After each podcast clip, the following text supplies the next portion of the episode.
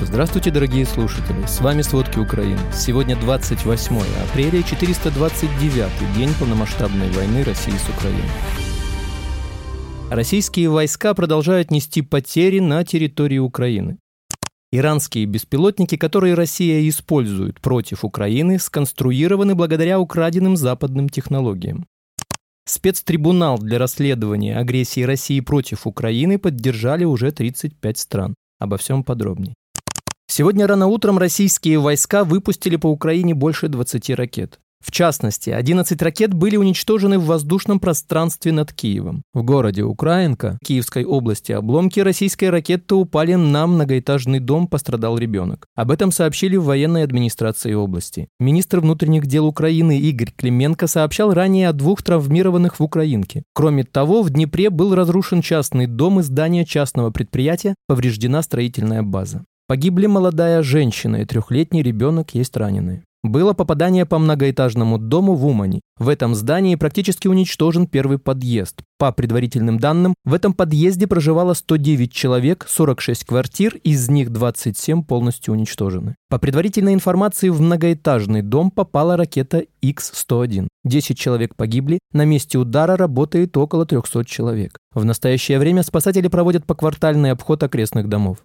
Вчера российские войска обстреляли Ортодокаменку в Херсонской области. Об этом в своем телеграм-канале рассказал глава местной областной военной администрации Александр Прокудин. Удар пришелся по одному из частных домов. В этот момент во дворе находились мирные жители. В результате обстрела пострадала пожилая пара. 60-летняя женщина погибла на месте от полученных травм, а ее 73-летний муж получил тяжелые ранения. С ранениями лица, туловища и конечности его госпитализировали. В настоящее время врачи борются за жизнь потерпевшего. Напомним, 23 апреля россияне нанесли групповой авиаудар по Херсонщине. Одновременно с четырех самолетов россияне сбросили пять бомб КАП-500. В результате авиаудара повреждены частные жилые дома. Российская армия обстреляла село Токаревка Харьковского района, в результате чего пострадали работники облэнерго. Об этом сообщил глава Харьковской областной военной администрации Алексей Негубов в Телеграм. Он отметил, что один человек погиб, еще четыре получили ранения. Сейчас медики оказывают пострадавшим всю необходимую помощь. Российские войска продолжают нести потери на территории Украины, в том числе и не боевые. Об этом сообщает Генштаб ВСУ. В одном из подразделений России, находящегося в Мелитопольском районе Запорожской области, в результате отравления из-за употребления неизвестного вещества 24 апреля скончалось 20 военных. Кроме того, группа российских военных разрыла могильник скота и заболела сибирской язвой. Инцидент произошел на временно оккупированных территориях Запорожской области. Россияне подцепили опасную болезнь во время рытья окопов. В результате инцидента целое подразделение отправили на карантин. А двух россиян с симптомами заболевания сначала доставили в больницу Мелитополя, а затем уже после подтверждения диагноза вывезли в неизвестном направлении. Напомним, сибирская язва – опасное инфекционное заболевание, которое проникает в организм через кожу, легкие или желудок. Заболевание имеет тяжелое течение и может привести к смерти больного.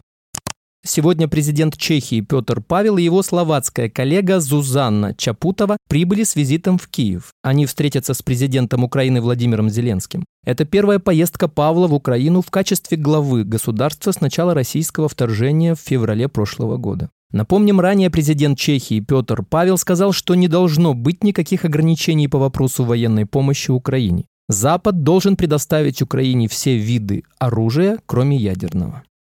Иранские беспилотники, которые Россия использует против Украины, сконструированы благодаря украденным западным технологиям. Об этом сообщает телеканал CNN. Эксперты установили, что беспилотники «Шахет-136», проданные Россией и Ираном, оснащены двигателем, основанным на немецкой технологии. Тегеран незаконно получил ее почти 20 лет назад. Среди других западных компонентов, приобретенных и скопированных Ираном, есть детали ракет чешского производства.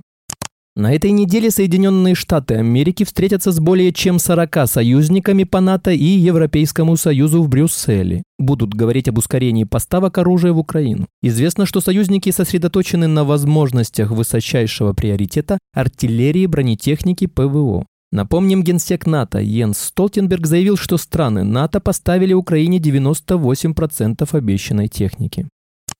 В Вашингтоне представили двухпартийный проект резолюции Нижней Палаты представителей США о позиции Палаты представителей относительно условий победы Украины. Об этом сообщает посол Украины в США Оксана Маркова в Facebook. Как отмечается, соответствующий документ предоставлен во время пресс-конференции, организованной Хельсинской комиссией. С авторами резолюции выступили члены Палаты представителей Конгресса США, глава Хельсинской комиссии республиканец Джо Уилсон, а также сопредседатель демократ Стив Коэн. В резолюции подтверждается, что политика США направлена на обеспечение того, чтобы Украина могла сохранить суверенитет в пределах своих международно признанных границ на достижение справедливости и возмещение потерь Украины. Кроме того, документ призывает способствовать восстановлению Украины, а также ее интеграции в евроатлантические институции, такие как НАТО, в соответствии с политикой США, сформированной еще в 2008 году.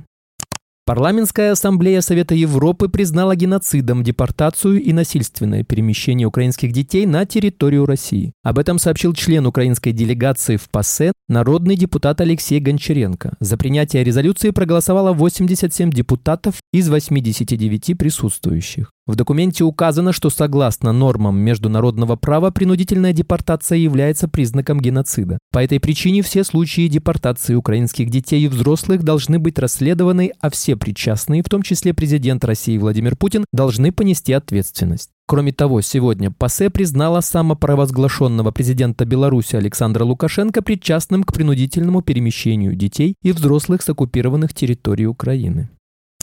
Спецтрибунал для расследования агрессии России против Украины поддержали уже 35 стран. Об этом в своем твиттер-аккаунте рассказал министр иностранных дел Украины Дмитрий Кулеба. В четверг 27 апреля к коалиции присоединилась Молдова. Кулебу об этом решении проинформировала глава внешнеполитического ведомства страны Ник Попеску. Напомним, в марте к коалиции стран по созданию спецтрибунала присоединилась Австрия, а в середине апреля в группу вошла Коста-Рика. Спасибо, это были все главные новости о войне России с Украиной к середине 28 апреля. Помните, правда существует, а мы стараемся сделать ее доступной. Если вам нравится то, что мы делаем, пожалуйста, поделитесь этим подкастом с друзьями в России. Также, если вы хотели бы помочь нам делать материалы еще более качественными, пожалуйста, оставляйте фидбэк. Это очень важно для нас и для распространения правдивой информации. До встречи.